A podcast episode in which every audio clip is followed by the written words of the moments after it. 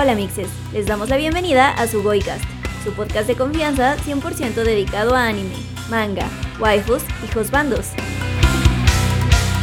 El día de hoy hablamos de Cyberpunk Edge Runners, anime inspirado en el videojuego Cyberpunk 2077 que nos lleva a una distopía donde la gente está obsesionada con los implantes cibernéticos y a una ciudad donde reina la corrupción y la violencia. El anime tiene solo 10 episodios y está disponible en Netflix.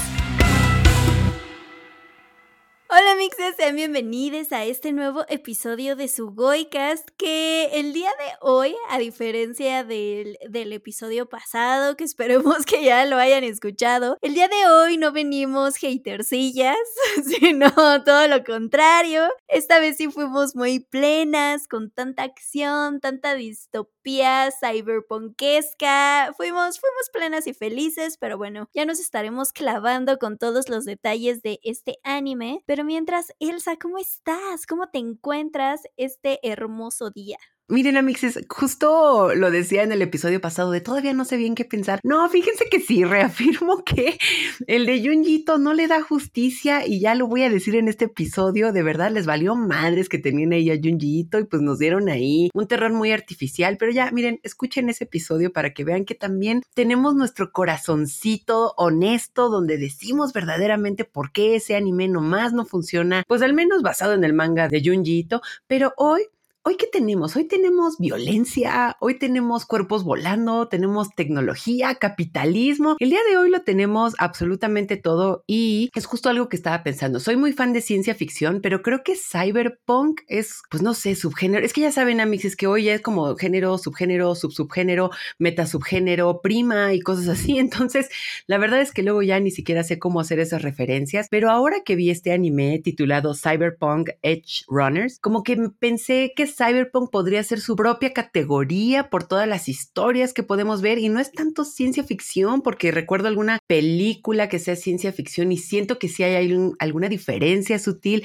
No lo sé, Amixes, quizás obtenga una nueva, una nueva idea después de hacer este episodio, pero el punto es que Cyberpunk Edge Runners fue una muy, muy grata sorpresa para mí, especialmente pues, bueno, ya les vamos a dar la chismita, pero está inspirada en un videojuego y el videojuego pues si bien ahí ha, ha hecho hecho su, vida dentro de los tops, pues ahí hubo como mucho drama también y todo el mundo estaba muy atento porque si a Mixes, si algo nos gusta más que pasar horas frente a la televisión es el chisme y todo el mundo andaba viendo qué estaba pasando con este videojuego, qué estaba pasando con la compañía que lo hizo, los estudios y luego salió este, este anime. Pero bueno, después les vamos a dar ese chismito. Para empezar este episodio, a mí me gustaría mencionar que los videojuegos en general luego tienen como esta maldición que no tienen buenas adaptaciones. Para muestra un botón, ¿no? Resident Evil, que creo que es una de las más criticadas y más comentadas, que pues no, no, no nos da, no nos da y la gente como que les tira mucho hate y todo eso. Y de cierta manera con justa razón, porque no son buenas. O sea, hay buena acción y lo que sea, pero creo que volvemos un poco al punto de Junjiito, que no le rinden un honor. O sea, son franquicias muy, muy buenas, pero no llegan a esa calidad de historia. Ahorita tenemos a todo el mundo con The Last of Us, que creo que, digo, vamos a esperar al final, a Mixes, pero creo que es una gran adaptación, pero el punto es que hay una maldición ahí. Entonces, cuando yo escuché que iban a sacar un anime de Cyberpunk 2077, pues dije, ok, ok, puede que funcione, pero también dije, puede ser un gran complemento también. O sea, como que ahí me cambió un poco la perspectiva y dije, esto podría, podría funcionar. Y fue muy sorprendente escuchar muy, muy buenas críticas. Y ya saben, no hay mejor prensa que pues el rumor y que un, un, rumor sea bueno. Entonces pues ante las críticas, ante los pulgares arriba, yo dije, mm, puede que esta sea una buena, una buena historia. Entonces, de, de, esa manera, como que ahí nació un poquito como la curiosidad de ver este anime. No sé si también te pasó a ti, Abby. Yo al menos escuché de este anime por todo el ruido que empezó a hacer el videojuego. La verdad es que aunque no seas gamer, que es mi caso, o sea, yo, yo no estoy metido en ese mundo, o sea, sí me llegó obviamente el chisme, digo, mi, mi pareja sí es gamer, entonces sí o sí también me fui enterando de, pues de todo este chisme detrás del videojuego, pero, o sea, también fui notando cómo renació el interés por el juego a partir de que se lanza este anime, ¿no? Lo cual pues sí se me hizo súper curioso. Y digo, también a mí me llamó muchísimo la atención que pues es un trabajo que le encargaron a Studio Trigger, que o sea, su, su animación también es una joyita, tienen historias muy particulares y de hecho el director que es Hiroyuki Imaishi, que es cofundador del, del estudio, pues también ha hecho grandes historias entre las que se destacan Gurren Lagan, Kill la Kill, que a mí me encanta y a ver si un día, un día hablamos de, de esa joyita en, en este gran podcast que es su favorito y lo sabemos, y también la película Promare. Entonces, pues sí, estaba bastante entusiasmada, digo, o sea, no, no tenía igual y como tan claro este bagaje del, del videojuego, sí entendía que era como una extensión o como, como una side story, ¿no? O sea, que se lleva a cabo como en este mismo, en esta misma ciudad que es Night City.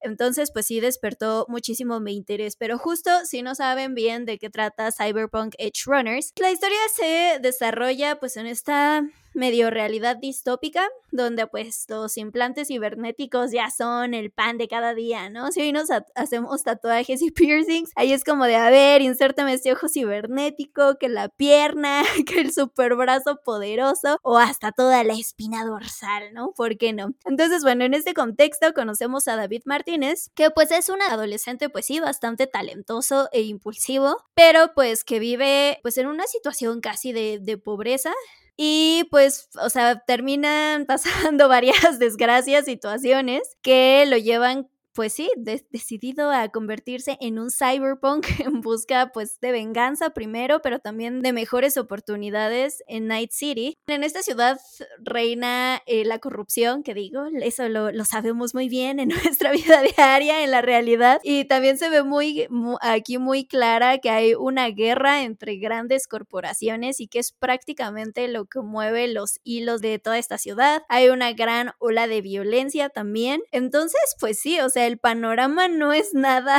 no es nada sencillo, amixes. Así es como de que, güey, o te vuelves cyberpunk o como diría Isma en Las locuras del emperador, pues ¿para qué naces pobre? o sea, sí, sí, no hay como otra manera de, de subsistir. Entonces, este es como el, el, escenario principal que se nos pone en Cyberpunk Edge Runners. Y digo, sí, hemos visto muchas historias donde, pues ya lo dijo Elsa, ¿no? Esto de los implantes cibernéticos, este Cyberpunk, pues ya es muy común. Si, si vieron Blade Runner, las dos películas, pues creo que es una clarísima referencia. Y pues ya si nos clavamos solo en, en el anime, pues pensaría luego, luego en, en, Ghost in the Shell, ¿no? Sin embargo, creo que algo que eh, me gusta mucho, digo, ya, ya iremos hablando todos los temas que trata el anime. Algo que me gusta mucho es que aquí, a diferencia de otras historias, el tema principal no es mmm, si la tecnología te hace menos humano. ¿No? O sea, porque siempre, siempre nos ponen esta cuestión ética sobre la mesa y sí, es una gran cuestión que todavía no podemos responder y que día a día, mientras vemos los avances de la inteligencia artificial, pues creo que se vuelven más necesarios estos cuestionamientos. Pero pues creo que es padre ver que no todas las historias de cyberpunk tengan que llevar ese estandarte, ¿no? Ese primer estandarte de vamos a cuestionar esto, sino que de verdad es una historia donde vemos pues también lo mencionó Elsa, donde lo que el capitalismo puede hacerle a las personas, a una sociedad, o incluso, porque este creo que es eh, ahora sí que la gran aventura de, de David Martínez, de cómo su mamá intentaba hacer cualquier cosa por sacarlo de esta situación pobre, violenta, etcétera y sin embargo este mismo contexto lo jala a lo más violento y grotesco del, del, mundo y pues eso pasa o sea, ese mismo, digamos, dilema pasa con o sin implantes cibernéticos, siento, o sea, es algo que también vemos hoy en, en nuestra realidad y es algo que, que, me gusta mucho, pero también eh, quisiera empezar por aquí decir que a diferencia de Junji Ito, aquí sí tenemos un maravilloso primer episodio, o sea, de verdad es una locura. Solo son 10, hay que mencionarlo, solo son 10 episodios, está en Netflix el, el anime pero el primero de verdad sí te deja enganchadísima, o sea, obviamente te da una muestra breve y muy clara del estilo de animación, de hacia dónde va la historia, de todo este contexto violento y pues del propósito que se va a ir poniendo David Martínez. ¿A ti qué te pareció este primer acercamiento con la serie y con los personajes? Se me hizo un primer episodio bien volátil, muy explosivo, como que todo pasó súper rapidísimo, pero creo que esa es la esencia de todo este anime. Hay ciertas cosas que me hubiera gustado que fueran, que se desarrollaran de una manera un poquito más tranquila, pero también pensemos que es un género que justo tiene que ser muy, muy explosivo. Cyberpunk tienen que pasar las cosas rápido, en friega, no puedes pensar, tienes que hacer como todo demasiado, demasiado rápido. Entonces, en el primer episodio, pues conocemos a David, que aparte tipazo, este muchachito, otro adolescente en el cual tendremos que poner todas nuestras esperanzas, pero en el primer episodio le pasa absolutamente todo, tiene lo de la pelea en la escuela, le pasa lo de la mamá, hay una especie de persecución donde se ven atorados, eh, todas las críticas al sistema están empezando desde, desde ese episodio, su mamá se muere y yo dije, güey, ¿cuánto puede pasar en un primer episodio? Y lo que me gusta es que ese ritmo se conserva a lo largo de los 10. A veces hay una especie de saturación de información porque todo te lo van dando muy rápido y con esto no estoy mencionando que dejen algo de lado o que no se entienda, solamente es muy rápido, pero me gusta muchísimo que aún con esta rapidez es un universo muy bien formado, no te dejan dudas, no te deja como cuestionamientos, es decir, es un universo que se conoce súper, súper bien y te lo dejan muy, muy claro, pero todo pasa, pues ahora sí como los personajes, inyectándose cromo para que sientan como esa adrenalina, así te dan toda esa información. Entonces, el primer episodio no solamente nos deja bien marcados quiénes serán todos los personajes, que ya lo hemos mencionado en otros episodios de Sugoicas, ¿no? Que el primer es la tarjeta de presentación, es donde vas a conocer al protagonista, el mundo en el que se desenvuelve y todo esto, sino que me gusta muchísimo que también nos deja clara la ciudad, Night City, que al final es otro personaje más porque es como donde se marca el destino de todos los personajes. Es decir, es muy interesante cómo luego un personaje tiene metas que no tiene que ver con su geografía, ¿no? El hecho de superar algo, de, no sé, me imagino quizás un evangelio ¿no? Que es algo como un poquito más elevado, donde hay que destruir a Los Ángeles y todo eso. Y si bien Tokio ahí importa mucho, como que geográficamente no marca el destino de Shinji Kari o algo así. Aquí los personajes se desenvuelven en una ciudad, como lo dijiste, Abby, llena de corrupción, llena de adicciones, porque al final son adicciones a, estas, a, a estarse como aumentando el cuerpo, aumentando la tecnología, casi que ya ni marcar la línea entre ser humano y robot, simplemente como estos híbridos, y también donde hay una violencia extrema. Entonces, todos estos elementos definen a Night City y a partir de ahí los personajes se tienen que mover. No es como que una diga, ay, sí, voy a acabar la universidad, ay, sí, voy a reconciliarme con mi mamá, o ese tipo de problemáticas que luego hay en animes que tienen un corte un poquito profundo, reflexivo. No, aquí es como de un, estoy en un lugar donde mañana me puedo morir, estoy en un lugar en donde mañana pueden matar a mi acompañante, estoy en un lugar donde me puedo operar y mejorar, eh, no sé, mis brazos, mis sentidos o lo que sea. Entonces, a partir de ahí, todos los personajes ya tienen como este destino y el destino es morir. ahora sí que viéndome así como un poquito poética, pero Amix es un lugar tan intenso, voy a darle ese adjetivo. La verdad es que es impresionante que pues todos los personajes van al día siempre. Y como buen cyberpunk, pues los personajes parecería que cuando alguien muere no da tiempo para la tristeza, sino que la respuesta es iba a pasar dentro de una distopia, a mí se me hace realmente muy interesante como esta visión de la muerte en un escenario tan de verdad pues lo repetiré como muy intenso, ¿no? Porque a lo largo del, anime vemos cómo varios personajes van perdiendo la vida y donde en otros lados habría llanto y una gran reflexión filosófica o cosas así, aquí es como de un moving on, moving on. Y no solamente eso, voy a adoptar sus brazos, voy a quedarme con tal y etcétera, ¿no? Entonces me parece impresionante que la visión aquí de la muerte que nos da Cyberpunk Edge Runners es muy chistoso de decirlo, pero es como pues lo que va a pasar. Y sí, Amixes, o sea, al final la muerte es la única certidumbre que tenemos en la vida, es lo único certero que hay, pero no podemos, en, dentro de lo humano, no podemos como desengancharnos de que, del duelo, de todo el golpe emocional que podría causar la muerte, pero en un, un universo cyberpunk, en este subgénero de ciencia ficción, es muy interesante cómo nos da esta visión tan igual rápida, intensa de lo que es perder a alguien. También eso, algo que hace muy interesante este anime es que, híjole, Amix, pues el amor no lo puede todo, ¿eh? No sé si tú lo viste de esa manera. Yo muy por dentro, muy, muy, muy, muy, muy por dentro, yo decía, por favor que nuestro David salga adelante, que nuestro David triunfe y que tengan un final feliz. Y yo pensaba que todo el discurso que nos decían de la luna iba a ser utilizado como este, pues no final feliz, pero porque de cierta manera desde el episodio tres o cuatro ya sabíamos que iba a ser algo agridulce, pero damn, verdaderamente en Cyberpunk Edge Runners no se tocan el corazón en ningún momento y la pérdida que tiene Lucy al final nos demuestra que pues dentro de toda esta distopia robótica, tecnológica, llena de adicciones y violencia, sí hay pérdidas que todavía nos pueden como lastimar. Entonces eso se me hizo muy, pues eh, dentro de estos vistazos de la ciencia ficción, se me hace algo muy, un, un, tema de verdad impresionante, como, y ya lo hemos mencionado, que la ciencia ficción lo que hace es acentuar lo humano, y creo que Cyberpunk lo logra, lo logra muchísimo, no sé cómo lo veas. Regreso al tema de que aquí, pues estos implantes cibernéticos, insisto, dejan como muy de lado la pregunta de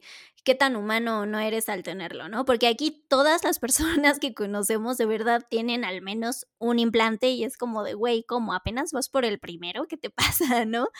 Em, sin embargo, justo, justo algo que dijiste es lo que creo que también se vuelve relevante con estos implantes, que, o sea, sí, no tienen este momento para arrepentirse de la muerte de sus seres queridos, de quienes conocen, sin embargo, al implantarse algo de esas personas, pues siento que empiezan a cargar con su lucha, ¿no? Con la lucha que esos personajes tenían, con sus arrepentimientos, con sus demonios quizás. Y pues creo que también queda muy claro entre la relación entre, entre David y, y May, ¿no? Que se vuelve como su mentor en este mundo de cyberpunk, que digo, ahí también me, me encanta cómo la, el desarrollo de personajes sucede también, o sea, rápido, pero sí funciona muy, muy bien, porque a Main lo vemos en un episodio a punto de madrearse a David y casi casi matarlo, corte a ya dándole consejos de, oye, ya te vi ahí con Lucy, ponte vivo, ve con ella, ah, tuviste sexo, ¿verdad? Se te nota, muchacho, se te nota. Entonces, o sea, son relaciones muy, muy padres las que se van desarrollando, pero justo al punto al que iba es que pues igual hay un punto en donde perdemos a, a Main y de hecho desde que lo conoce David es como de, oye, tu brazo súper poderoso se ve muy chido y Main es como de, pues mira, el día que falte que me pase algo te lo puedes quedar, ¿no? Y empieza a cargarlo y siento que, o sea, claro, es, es innegable que existe un lazo, una atracción inicial eh, con Lucy y David desde el primer momento, pero, o sea, también entendemos que Main protegía muchísimo a Lucy, ¿no? Y siento que a partir de ese momento David empieza quizás como a cargar un poco más inconscientemente el tengo que hacer las cosas por ella y porque cumpla su sueño de, ir a la luna. Y creo que eso también me encanta de este protagonista, como dices. O sea, si es un protagonista que está luchando todo el tiempo por, no sé, cumplir su deseo, que quizás poco a poco se va convirtiendo en destruir al sistema, al sistema capitalista y a las malditas corporaciones que controlan Night City. Pero, o sea, al final también me encanta que, o sea, no se sacrifica tanto por un sueño propio, sino por el sueño de, de Lucy, ¿no? Y, digo, lo, hemos hablado en, en, otros animes, como fue Devilman o en Madoka, de, o sea, no llegas a tal sacrificio por cualquier persona, o sea, no, no llegas al sacrificio de querer, no sé, de estar dispuesto a destruir a toda la humanidad, de regresar una y otra vez en el tiempo, a pesar de saber que todo va a tener casi el mismo resultado por cualquier persona y en este caso a darlo todo, incluso llegar a, a la locura con la ciberpsicosis que David sabe que en cualquier momento va a llegar, pues con tal de que la persona que, que amas en este caso Lucy, pues logre cumplir su sueño. Y digo, aquí ya que mencionamos la ciberpsicosis, podría decirse el, oye, pero entonces eso sí es ir perdiendo la, la humanidad, ¿no?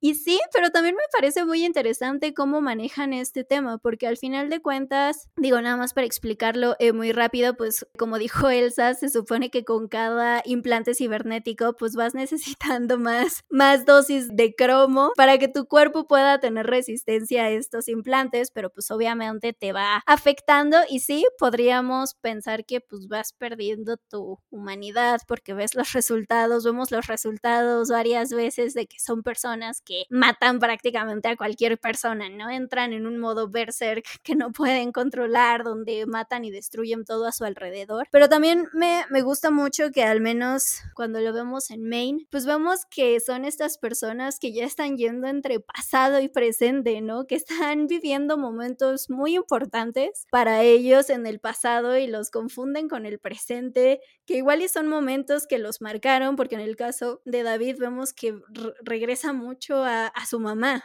a momentos antes de que muera enfrente de él, entonces regreso al, pues sigue siendo incluso la ciberpsicosis, siento que una metáfora de, de los demonios con los que cargan, pero igual y ya más expresados, porque muchas veces nos guardamos esos demonios, ¿no? Y siento que la ciberpsicosis es como de ver, recuerda que esto son todos esos demonios y esos momentos pesados con los que estás cargando. Entonces, ay, sí, Amix, sí, sí, sí, como pueden notar, sí me gusta cómo maneja muchas cosas de, ahora sí que del cyberpunk, este anime.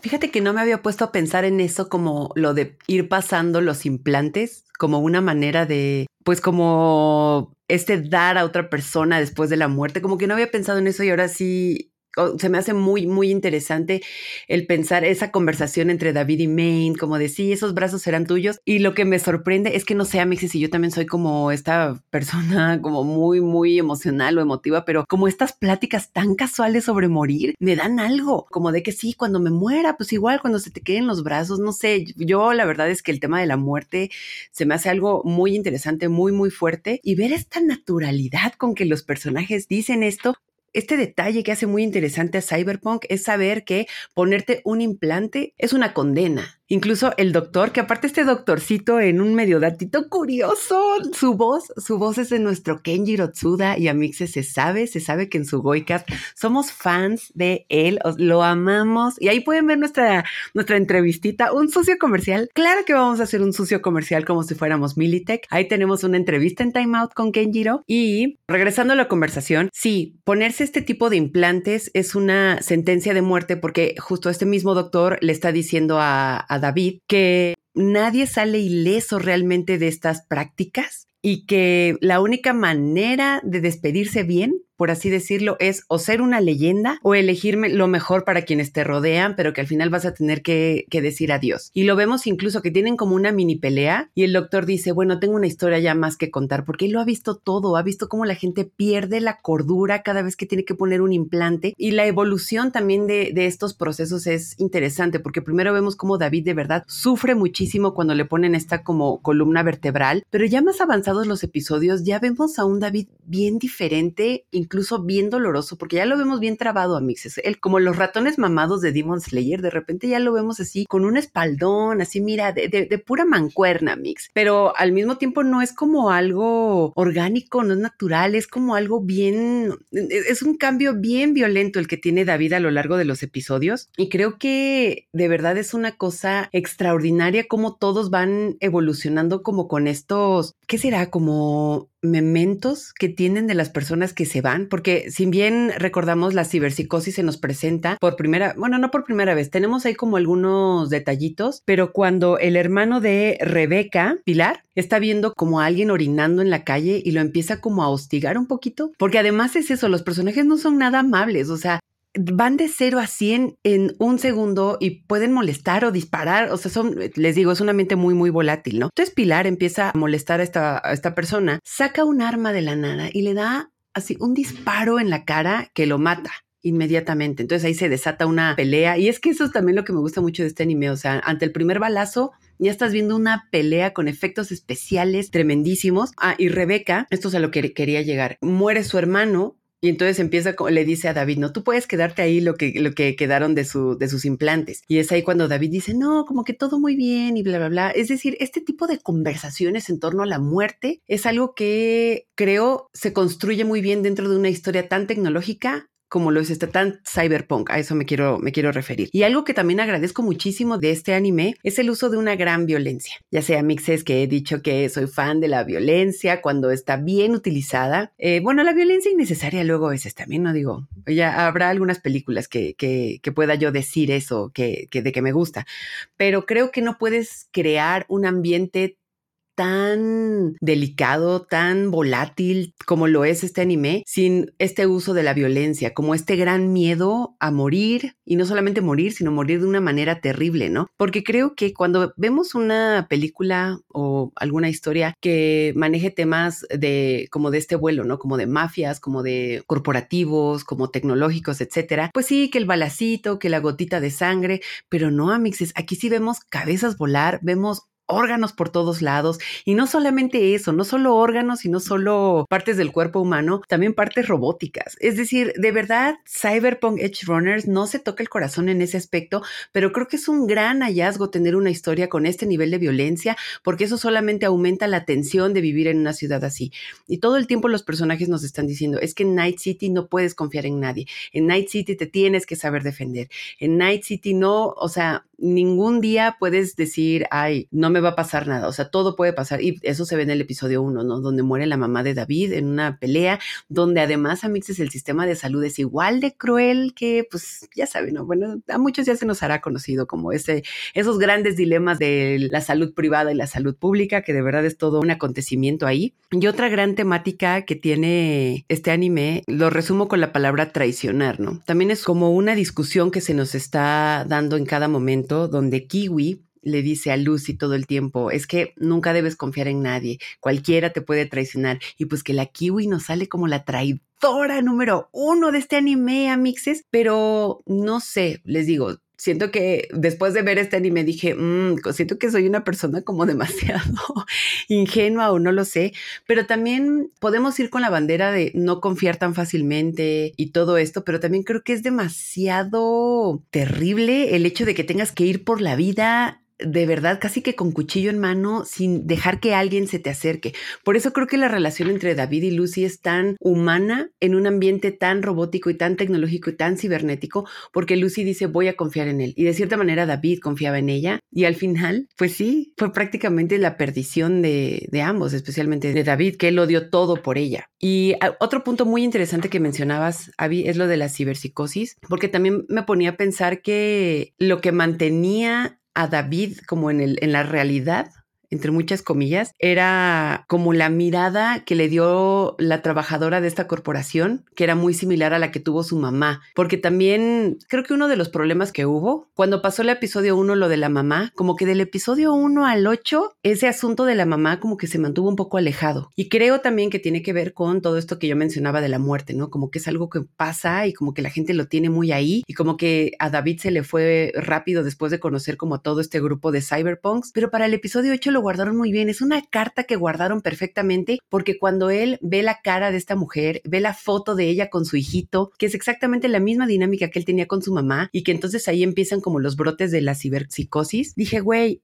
sí, este trauma, este recuerdo es lo que lo mantiene todavía como en este lado humano y donde empieza a preguntarse, es decir, es este trigger es este duelo el que le hace preguntarse qué fácil se me hace matar. Pero veo ahí una mirada y es como que lo que lo, que lo desorienta. Es muy, muy interesante y es muy complejo a la vez. Por eso digo que hay un gran mérito en contar una historia tan rápido, pero al mismo tiempo con todos sus argumentos muy bien formados y que dé como resultado una muy buena historia. Y les digo, especialmente siendo cyberpunk, donde creo que se caracteriza por pues, ser un desmadre entre todas las cosas que puedes llegar a, a obtener con los elementos. Sí, no, la verdad es que sí está muy bien desarrollada tanto la historia como los personajes, porque sí vamos viendo pues sobre todo, o sea, los arcos principales diría que son los de Lucy y, y los de David, o sea, sí, sí vamos viendo también una gran evolución en ambos, incluso entendemos también por qué en este salto temporal, pues Lucy se aleja como de las actividades, ahora sí, de los Edge Runners, de la, de la pandilla, pues, o sea, ¿por qué se ve tan alejada, tan preocupada por el futuro de,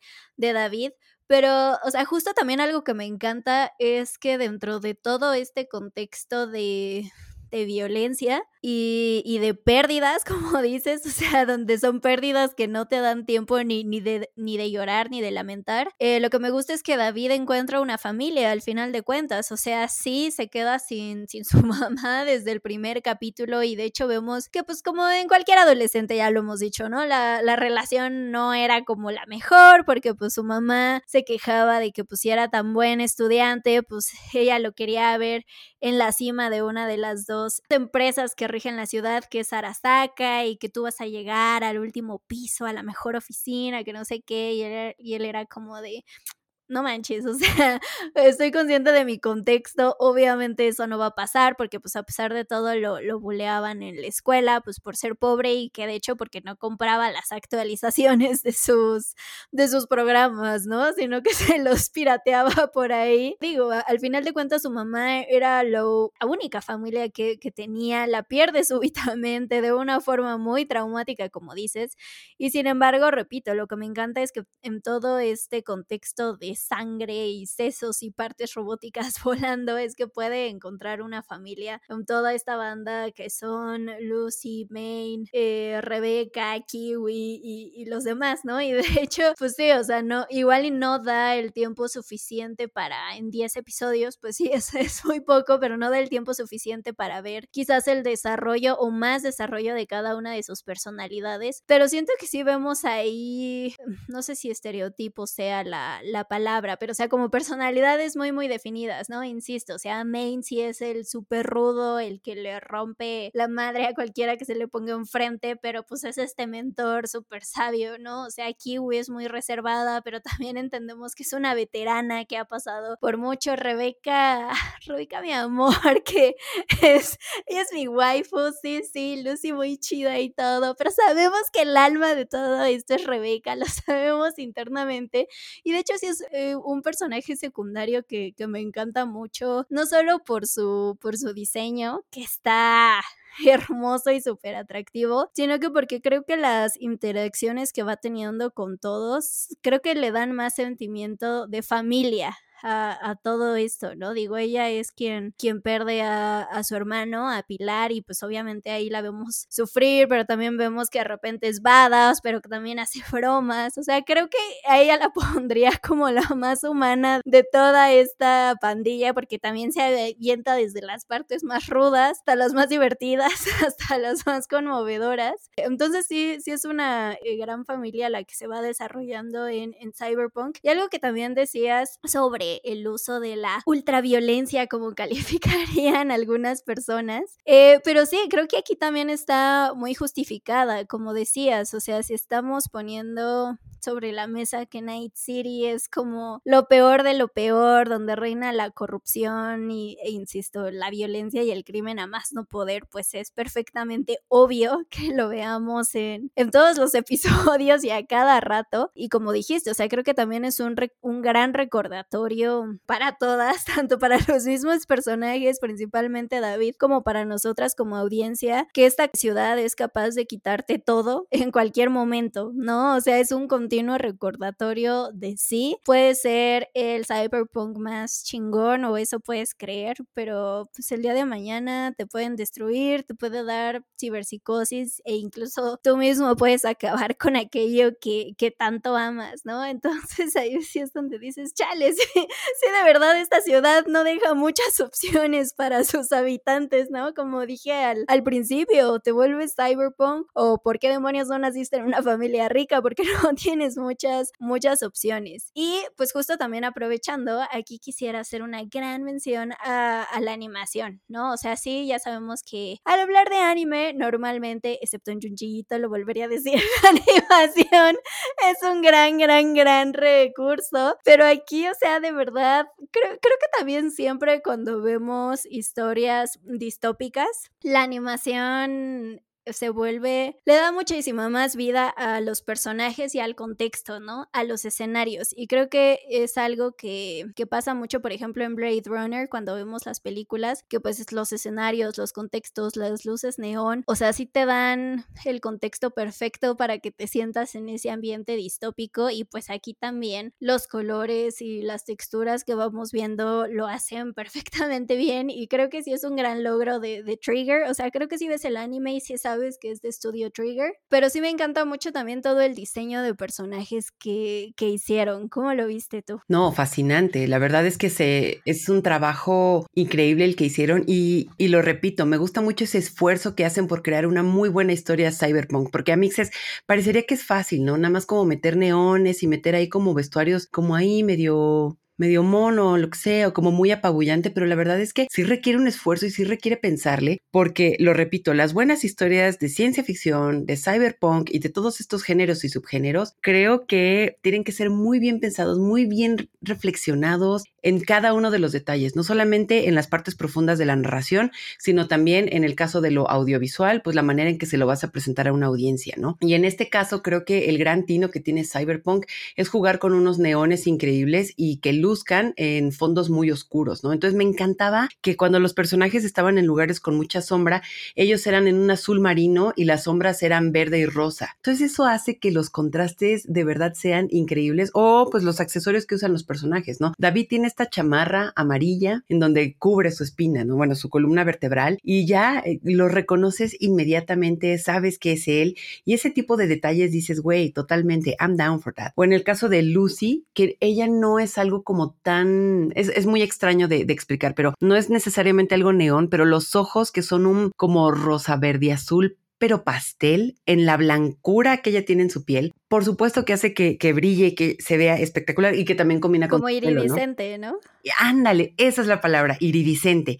Entonces resulta increíble también esa como contraste, ¿no? Como ella en esta casi blanca como la nieve, pero con esos destellos de color y luego la luz de la ciudad brillándole todo. ¡Wow! De verdad es algo súper bien pensado. Eso y combinado con la historia, pues claro que Cyberpunk tiene una gran fórmula ahí. Y quiero regresar un poquito a lo que mencioné del concepto de traición, porque creo que eso es al final al que nos lleva, que también es muy caótico. Caótico en el buen sentido, amigos, parecería que no, pero es un final caótico porque creo que Kiwi, a pesar de ser la traidora, pues tiene un punto, ¿no? Una ciudad que te exige ser tan violento, que te exige ponerte vivo en una ciudad donde sabes que quizás al siguiente día ya no la vas a contar, pues tienes que cuidarte. Tienes que cuidarte y una de esas, y una de las maneras de cuidarte, pues puede ser traicionando a alguien, ¿no?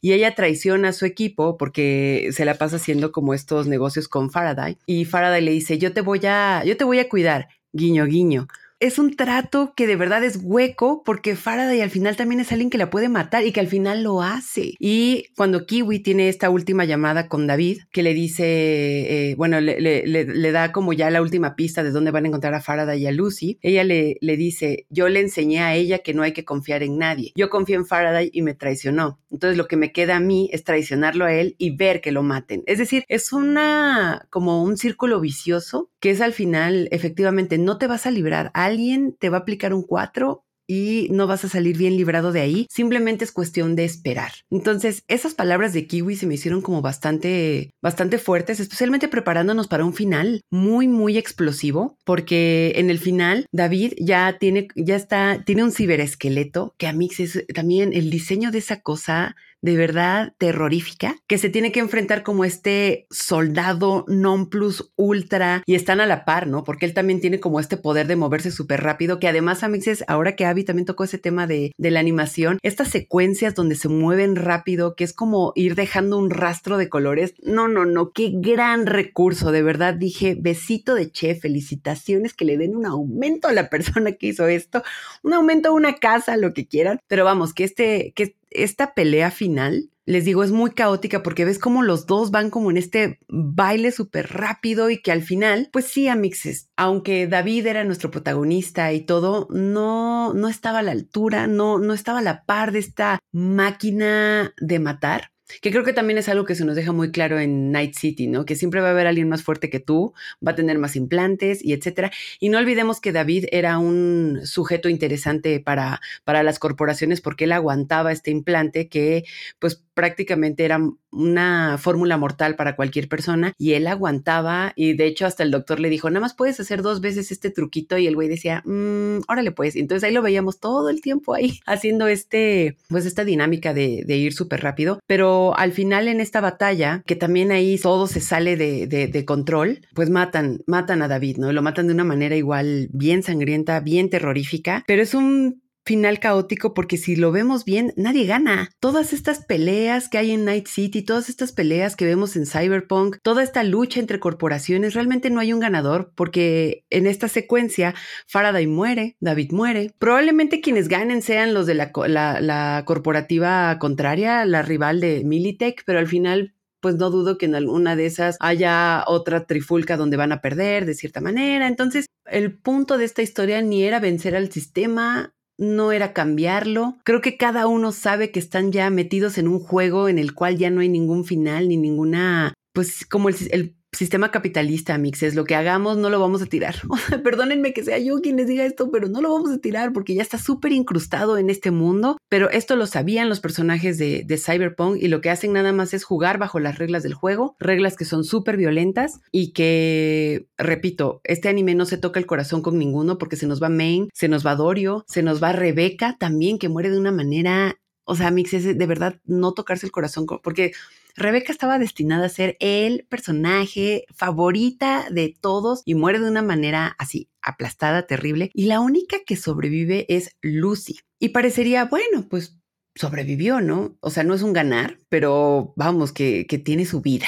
Pero también me gusta que queda un poquito la pregunta, y no sé, Avi, si tú estés de acuerdo con esto, pero queda la pregunta de ¿qué vida? Porque cumple este sueño de ir a la luna, porque como buena, buen, buen cyberpunk, diagonal ciencia ficción, por supuesto que hay viajes a la luna o viajes a algún lugar del, del universo, y está en la luna, está como en este escenario que ella siempre deseó, pero con una gran ausencia, que es la de David.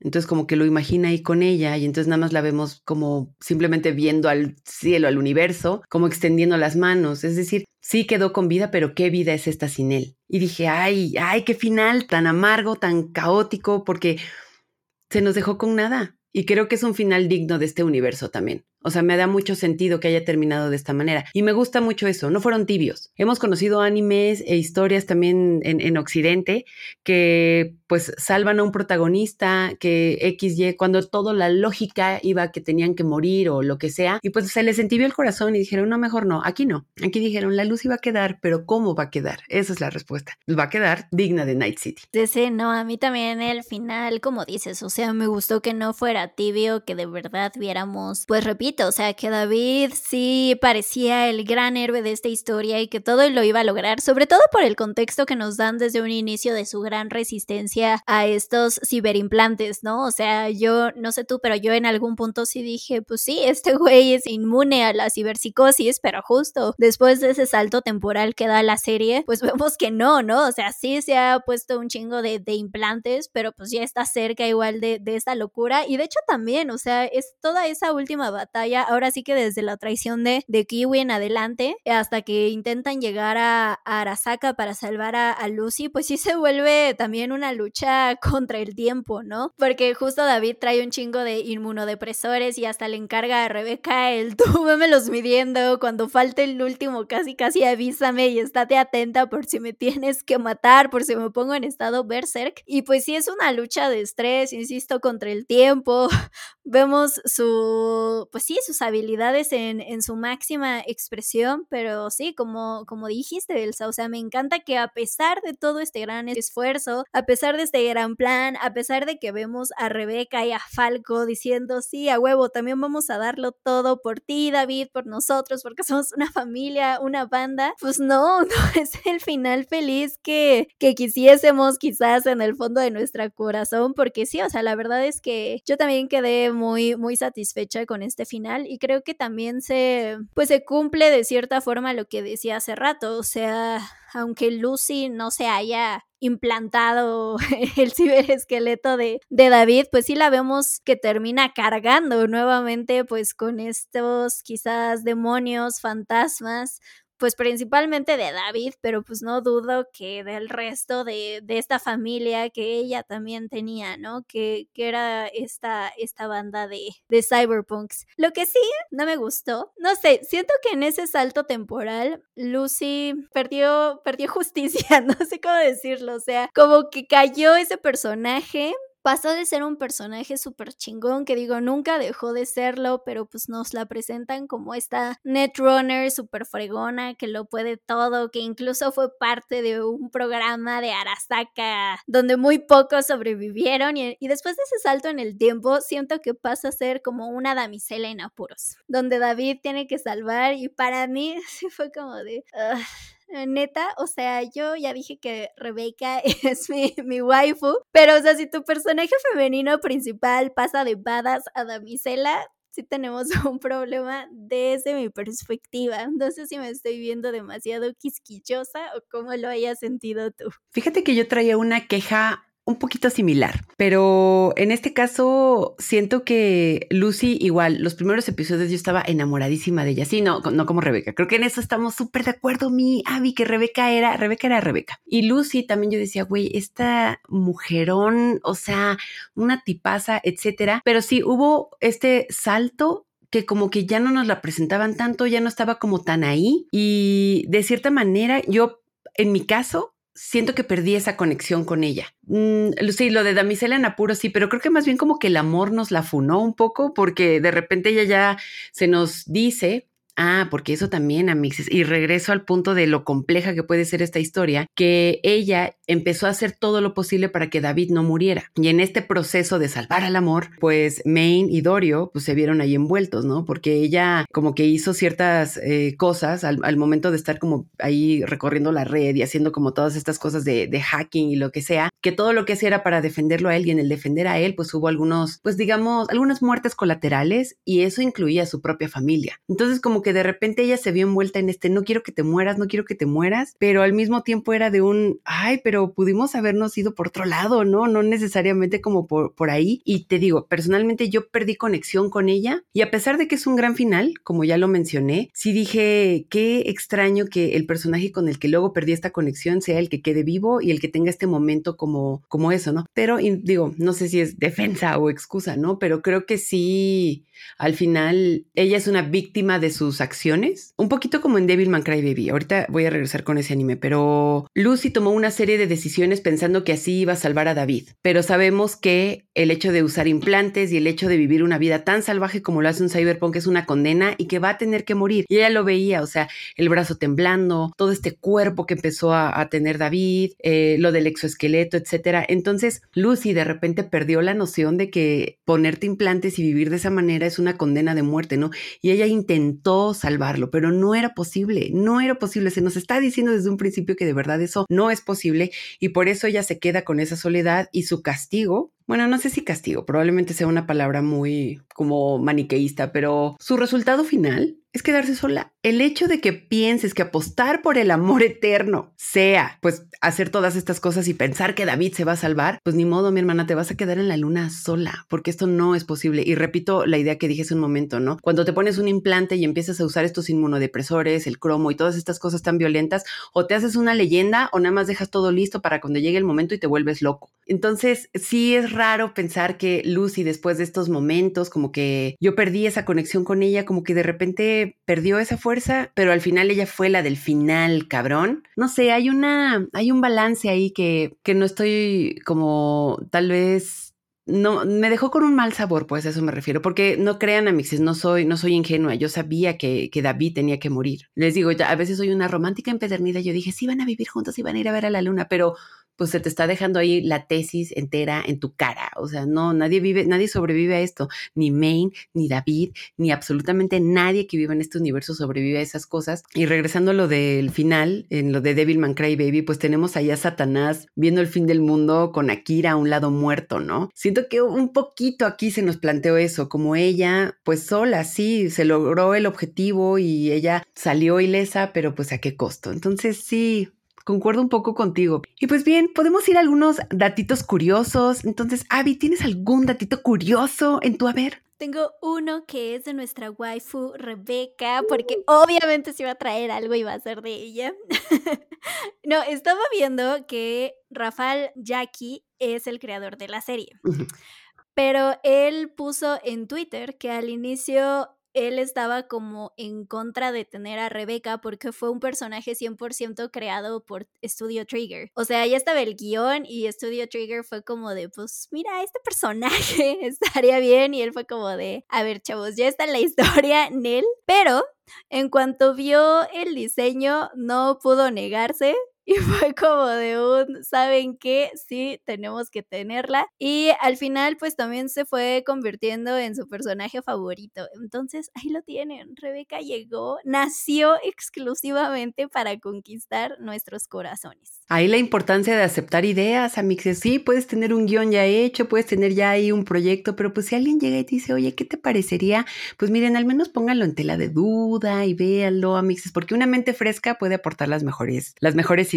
Yo también tengo algunos datitos curiosos, muy, muy, muy monos. El primero, y que a mí me sorprendió, bueno, desde el inicio, Mixes, el intro de Cyberpunk eh, Edge Runners es Franz Ferdinand con This Fire, y yo dije, ah, grandioso inicio. La verdad es que sí he visto mucha gente que dice, no, no mames, usar bandas en inglés y bla, bla, bla, y no sé qué, pero yo digo, bueno, pues la verdad es que lo está inspirado en un videojuego, tiene mucho como este bagaje estadounidense, diagonal, todas las nacionalidades que estuvieron envueltas en esa producción, pero creo que Franz Ferdinand es como un fab también, y aparte This Fire, que tiene una letra súper cool, This Fire, I'm gonna burn this city, amixes, yo siento que fue una gran, gran elección, y además de eso, cuando estaba viendo en un momento el intro, vi que el, la música que está en el anime es de nada más y nada menos que de freaking Akira Yamaoka Es que quienes son gamers, pues claro, ¿no? Tenía que haber ahí una mastermind en el mundo del gaming. Él es la mente detrás de la música de Silent Hill. Y creo que también hizo un grandioso trabajo para este anime. Entonces cuando vi su nombre dije, puta, pues sí, por supuesto, claro que reunieron a las mejores mentes para hacer este anime y que además Akira Yamaoka también tiene un juego mixes que es de mis favoritos en la vida que se llama Shadows of the Damned. No manchen, es una cosa espectacular. Si no, la verdad no tuvo mucha, mucho ruidillo en su momento, ya es un poquito viejito, pero si tienen la oportunidad de jugarlo, 100% recomendado. Y oigan, hablando de videojuegos, nada más porque yo sé que les encanta la chisma, les vamos a dar un breve resumen de lo que pasó con Cyberpunk 2077, que pues básicamente a Mixes, este anime causó un hype tremendo antes de su salida. O sea, ni siquiera había salido y la gente ya, la preventa era una locura. Organizaron un montón de paneles, de actividades. La verdad es que para los publirelacionistas que estuvieron detrás de este juego, al igual que los de marketing, hicieron una grandiosa chamba porque yo no había visto tanto hype de un videojuego a menos que haya sido una franquicia ya conocida, tipo un Silent Hill. Si ahorita llegaran y nos dijeran, va a haber un nuevo Silent Hill, todos perdemos la cabeza, se cae Twitter, se cae Internet, pero pues este videojuego, Cyberpunk 2077, pues es una franquicia nueva, ¿no? Salió Keanu Reeves también, Ron de Jules les hizo una canción, o sea, Mixes sí, una, una perra locura. Sale el videojuego y entonces sí, al parecer es como una joyaza, pero salió con tantos bugs, tantos errores, tanta lentitud, casi casi que el PlayStation te explotaba en la cara, que pues eso causó un gran, gran, gran disgusto entre muchos, muchos gamers. Se tuvo que bajar el juego un rato para componer todas esas cosas y pues quieran o no, pues eso te tira un poquito el evento, porque cuando tú lanzas un juego ya tiene que salir. Es como, pues no sé, cuando lanzas un producto al mercado, pues que tu botella de agua no puede tener ahí un vidrio en la botella, ¿no? Digo, sonaría lógico, pero pues pasa. Y justo para este videojuego pues hubo mucha molestia. Si bien entendí, creo que más bien con los usuarios de Xbox y PlayStation, pero igual corríjanme si, si esto no es así. Y pues bueno, hizo eso como que mm, bajó un poquito los ánimos, salió el anime se resolvieron todos estos errores y otra vez se nos disparó el, el, videojuego, pero pues mucha gente la verdad es que como que sí supo separar entre estos dos universos y los fans del anime no necesariamente son gamers, pero como que se dirigieron al videojuego y viceversa. Quienes fueron fans del videojuego eh, se fueron al anime. Entonces ahí hicieron un 360 digno de Paquita Salas y yo dije, claro, grandiosa, grandiosa estrategia. Vale la pena también mencionar que lo que está pasando en Cyberpunk Edge Runners pasa como un año antes de lo que van a ver en el videojuego. Entonces creo que eso también es algo muy cool porque pues nos deja ahí como, creo que esta es una gran clase de cómo hacer una adaptación eh, de un videojuego y que no necesariamente tenga que ser un copy-paste o que no respete como el universo en, el que se está desarrollando. Yo les voy a ser muy honesta, yo sí soy muy fan de los videojuegos, pero no he jugado este. Entonces, si alguien aquí en el público ya lo, ya lo jugó y lo recomienda, déjennos en los comentarios por qué deberíamos jugarlo. Yo todavía tengo mis reservas, entonces díganos si deberíamos irnos con este videojuego. Y otro datito curioso también es que, bueno, este es un dato un poco porque les voy a ser honesta, un poquito hipócrita, porque yo no veo doblaje en inglés, ya lo he comentado, el doblaje en Latinoamérica y, el, y las voces originales, yo soy súper fan y esos son los dos formatos que, veo eh, la mayoría de las veces. Pero híjole, Amixes, el doblaje en inglés, no sé, nomás no no, no, no me gusta, siento que le falta sentimiento, no sé, no sé, no sé qué hay ahí, tal vez es mi perspectiva o lo que sea, pero me pareció muy curioso que la voz de Faraday, que es como el villano de esta historia, bueno, el villano, whatever that means en este universo, la voz la hace Giancarlo Esposito, que si recuerdan es eh, Gus Frink en Breaking Bad, y yo, pero ¿qué hace este man aquí? Y bueno, si lo ven bien, pues este anime es la historia de cómo nuestro querido David es un Breaking Bad, o sea, de repente lo vemos como este muchachito con descendencia latina, que aparte ese es otro detalle que también me gustó muchísimo, pero pues lo vemos y ya de repente al final es una máquina con un ciberesqueleto mortal, con un arma apuntándole a la cara, pues yo creo que es una buena historia de cómo alguien pues breaks bad. Y pues eso, amixes, esos son los datitos curiosos que tenemos de este anime. Y pues bien, amixes, ha llegado la hora de las conclusiones y pues más claro, ni el agua. Yo amé Amé esta historia, todos los detalles que tiene, todo lo que nos ofreció. Me gusta el hecho de que haya respetado, as far as I know, eh, todo lo que tiene que ver con el, con el videojuego. Incluso les digo, esta onda de que me acerque a la fuente original, digo, es una gran señal. Me deja muy con un gran sabor de boca. Yo al ser fan de la ciencia ficción, del cyberpunk, y a pesar de tener ese detalle con Lucy, ese ligero detalle que pues quieran o no, sí, sí es algo, sí es algo de peso. La verdad es que es muy disfrutable, son 10 episodios con los que te lo pasas increíble, entonces yo le dejo mi pulgar arriba. Y tú, mi querida Abby, ¿qué conclusión te deja este anime? No, la verdad es que también me, me, encantó mucho, igual que Elsa, a pesar de esta pequeña queja con respecto a nuestra querida Lucy, la verdad es que sí es un, un gran anime, repito, me encanta que tiene una gran evolución y desarrollo en la historia y en los personajes en solo 10 episodios, o sea, mixes, hay animes que duran, no sé, cientos de episodios y que sientes que no ha habido tanto avance entre el 1 y el 100, y aquí en 10, miren, o sea, todo se va como agua, entonces disfrútenlo. Eso sí, si igual y no les encanta la sangre o ver pezones a cada rato, pues igual y no les va a encantar, pero oigan, ya dijimos que esto no está ahí de a gratis, tiene un motivo y una razón, entonces disfrútenlo y no está comprobado, no necesitan saber nada del videojuego para disfrutar de esta historia. Y pues bien, amixes, cuéntenos qué les pareció a ustedes Cyberpunk, Edge Runner, si ustedes ya jugaron el videojuego, si hubo algo que les molestó. Yo la neta pensaría que sí es el fab de muchas personas, al menos por la conversación que vi en redes sociales y en algunos foros, pero cuéntenos, Anmixes, cuéntenos cuál fue su experiencia. Recuerden que estamos en YouTube, esa es la plataforma, nuestra plataforma favorita para leer comentarios, porque luego ahí nos dejan unos llenos de, de emoción y también nos dicen qué les gustó, qué no les gustó, entonces ahí puede ser también, pero también estamos en Spotify, estamos en Apple Podcast, Google Podcast, bueno, estamos en todos lados. Y ustedes dirán, sí, sí, pero ¿dónde encuentro esos links? ¿Dónde puedo encontrarlas de manera rápida y eficiente? No se preocupen, amixes, porque nosotras también somos unas hackers y tenemos un sitio muy bonito, muy hermoso, llamado sugoicas.com, donde pueden encontrar todas las plataformas en donde estamos y donde nos pueden contactar. Y recuerden que también estamos abiertas a recomendaciones. Entonces, si ustedes pueden decirnos, oye, creo que deberían ver este anime, lo vamos a hacer, amixes, lo vamos a hacer. Pues nada, amixes, muchísimas gracias por escucharnos y nos vemos en el siguiente episodio de Sugoicast.